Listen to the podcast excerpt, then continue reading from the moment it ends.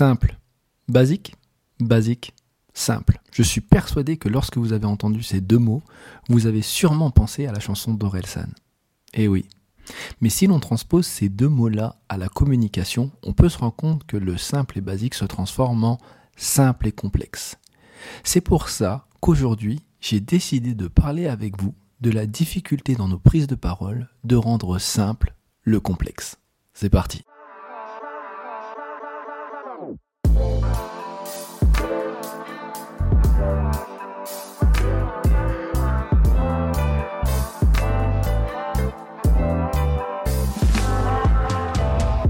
Complexe, difficile à appréhender, à analyser et à en saisir le sens.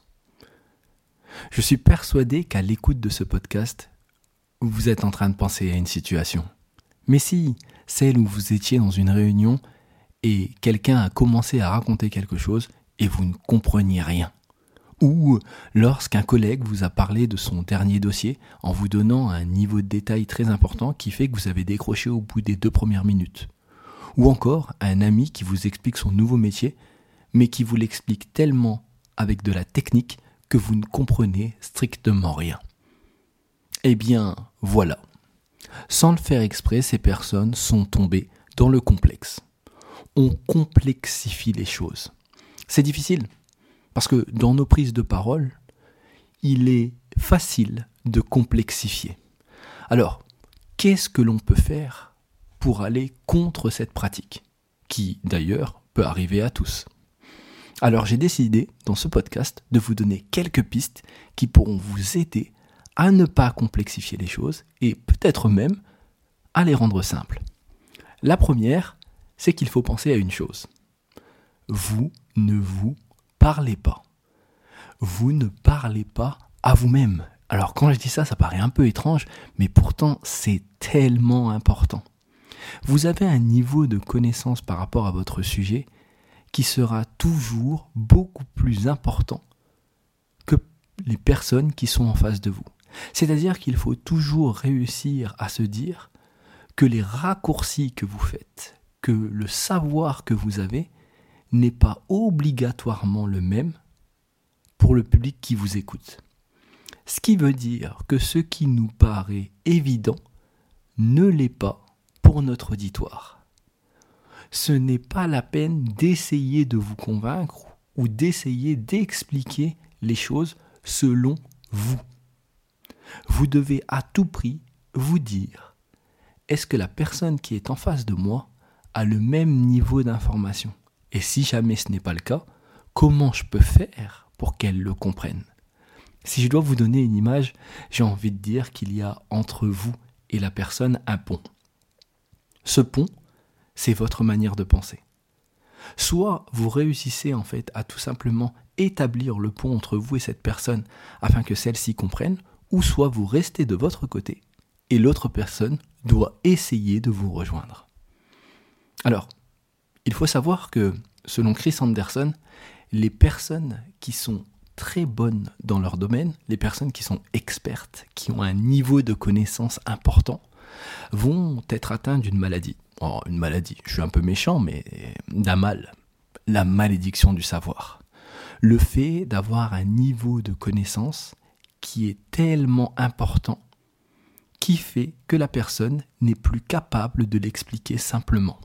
Parce que pour elle, tout est logique, tout est simple, tout est normal. Je ne sais pas si vous avez déjà essayé de parler à un développeur ou à quelqu'un qui est dans le domaine de l'IT de la cybersécurité, ou encore même euh, dans un domaine dans lequel la personne excelle, eh bien vous vous rendrez compte que lorsqu'ils vous parlent, ils ont une telle connaissance que pour eux, tout leur paraît logique. C'est un peu comme si vous demandiez à un développeur comment fonctionne le code et pourquoi eh bien, euh, l'HTML est dépassé. Ah oui, c'est normal pour lui, il va vous expliquer rapidement. Ce principe-là, fait que vous pouvez facilement en fait décrocher, vous décrocher en fait des personnes qui vous écoutent. Alors, la première chose à faire aussi, ou du moins la deuxième, c'est de savoir si c'est déjà simple à vos yeux. Alors, Tout à l'heure, je parlais de gens qui avaient de l'expertise, mais parfois on va aussi complexifier parce que tout simplement, on n'est pas capable de simplifier. Ce qui veut dire qu'on n'a pas été capable de trouver l'image qui permette d'expliquer simplement ce que l'on est en train de vouloir expliquer. Qu'est-ce que je veux dire par là? Eh bien, si dans notre tête l'idée n'est pas claire, qu'on ne voit pas le point A et le point B, eh bien obligatoirement quand on va l'expliquer, ça va être un peu fouillis. Et de ce fait-là, ça ne sera jamais les gens qui comprendront une idée floue ils ne peuvent comprendre que quelque chose qui est net dans notre tête. Le troisième point, qui pour moi est vraiment important, c'est de savoir garder l'essentiel, d'accord? L'essentiel, le reste n'est que fioriture. Dites-vous que si réellement les gens veulent des informations, ils viendront vous les demander par la suite. Ils viendront vous voir pour savoir ce qu'ils ont besoin de savoir. Mais à la base, vous devez vous dire que c'est l'essentiel qui permet aux gens de comprendre et de plus facilement en fait savoir où vous voulez aller. À chaque fois que vous rajoutez un élément, vous avez de fortes chances en fait de perdre peu à peu l'attention de la personne puisqu'elle ne saura pas ce qu'elle doit retenir à l'intérieur. Le quatrième point, eh bien, c'est quelque chose que l'on fait tous les jours. Enfin, on le fait souvent avec les, les enfants. On simplifie. Mais on simplifie les mots, d'accord? Out le jargon technique. Oui, vous aimez utiliser des mots entre vous, entre, entre personnes du même niveau, entre personnes du même, euh, corps de métier, c'est superbe. Mais lorsque vous parlez à des gens qui ne sont pas obligatoirement de votre public, eh bien, il va falloir les enlever, ne pas les utiliser. Éviter les anglicismes, éviter les, les mots-clés, éviter euh, tout simplement les abréviations. Parce que c'est le meilleur moyen pour faire décrocher les gens le temps que ces personnes recherchent l'information qu'il y a derrière l'abréviation, eh bien vous avez perdu leur attention. Alors, qu'est-ce que ça veut dire simplifier? Ça veut dire transformer, chercher des mots que tout le monde peut comprendre. Des mots qui ne sont pas exactement les mêmes, mais qui donneront l'idée. Ensuite, et ça va avec la simplification, je pense que c'est le fait d'utiliser des images. Vous savez, on est des grands enfants quand on est un adulte. C'est-à-dire que on aime avoir des images qui nous parlent, des images que l'on va retenir, des images qui font que le soir, lorsque l'on va parler du sujet dont vous avez parlé, eh bien, je m'en souviendrai pas pour la technique, je m'en souviendrai tout simplement parce que, parce que cette image m'a touché, parce que vous avez fait une métaphore par rapport à ma vie, par rapport à une histoire un peu comme une fable, qui va me permettre en fait de retenir l'information non pas retenir tout le processus, retenir l'information, et ensuite cela me permettra de me rappeler de tout le reste. C'est un peu comme un souvenir en fait. Le souvenir déclenche une émotion, et de cette émotion, vous êtes capable de vous rappeler de l'ensemble en fait de l'événement autour de ce que vous avez ressenti. Alors vous pouvez essayer de faire des parallèles avec des situations de la vie de tous les jours. C'est ce qui marchera le plus souvent. Et vous n'avez pas besoin d'avoir une vie exceptionnelle pour pouvoir faire ça le simple fait d'expliquer une anecdote qui vous est arrivée ne fera que renforcer le lien avec l'auditoire. Vous pouvez aussi, si vous avez envie, bien sûr, chercher des métaphores ou faire des belles images, mais ça n'est pas obligatoire. Au plus c'est simple, au plus on le retient facilement. Il y a une autre technique, moi, que j'aime beaucoup et que j'utilise notamment euh, dans mes séances de coaching ou encore dans mes cours de prise de parole, eh bien, c'est d'amener les gens à se poser des questions, ou du moins d'essayer de voir s'ils me suivent dans le raisonnement. En fait, souvent, quand on énonce des idées, on part d'un point A et on va à un point B, et notre but c'est d'y aller le plus rapidement possible. Eh bien moi, j'ai décidé en fait de faire la course avec les gens, mais de faire comme des checkpoints. C'est-à-dire qu'à chaque fois que je vais avancer un petit peu, je vais en fait tout simplement poser une question pour voir si les gens sont encore avec moi, s'ils ont compris, et à partir de là, je continuerai à avancer. Ce qui me permet de garder leur attention, de voir si mon langage est clair, et surtout, surtout, surtout, de ne pas aller trop loin afin de ne pas les perdre. Le point que je vais vous dire maintenant, c'est un point qu'on peut utiliser en sport, qu'on peut utiliser dans notre travail, qu'on peut utiliser n'importe quand.